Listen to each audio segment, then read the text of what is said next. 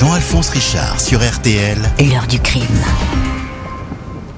Marie-Françoise, bonjour.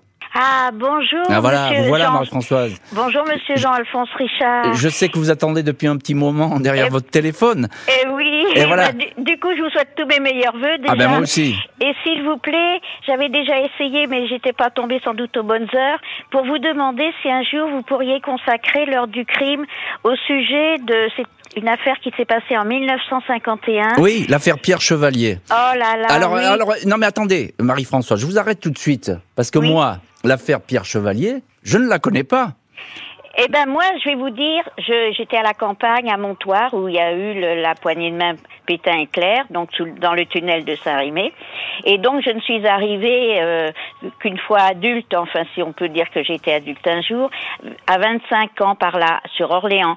Alors quand je suis arrivée, euh, que je suis arrivée et j'ai travaillé donc 35 ans de nuit à l'hôpital, euh, en fait, euh, je suis arrivée en 76 à l'hôpital et à ce moment-là, si Hmm. vous voulez, moi j'entendais plutôt parler de la rumeur d'Orléans. euh, oui, voyez, tout à fait, les hein. femmes qui disparaissent, hein, c'est ça Et la il n'y a rumeur pas très très longtemps que j'ai entendu parler de cet événement tragique et je me suis penchée un petit peu sur ce fait et quand on y regarde bien, alors donc c'était quelqu'un qui était vraiment très brillant, hein, ce monsieur Chevalier. Oui, il était hein. secrétaire d'État à l'enseignement, c'est ça? Attendez, c'est qu'avant ça, il était médecin quand même. Hein. Hmm.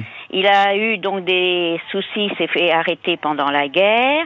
Euh, sa famille était une famille justement de gens de, de médecine et compagnie. Enfin, je veux dire, de- dans ce domaine. Et euh, il est devenu maire d'abord euh, euh, temporairement avant les élections. Ouais. En, 1900 en 1944, donc euh, la guerre était à peine terminée. Bon, déjà Hmm. il était médecin, après il devient maire.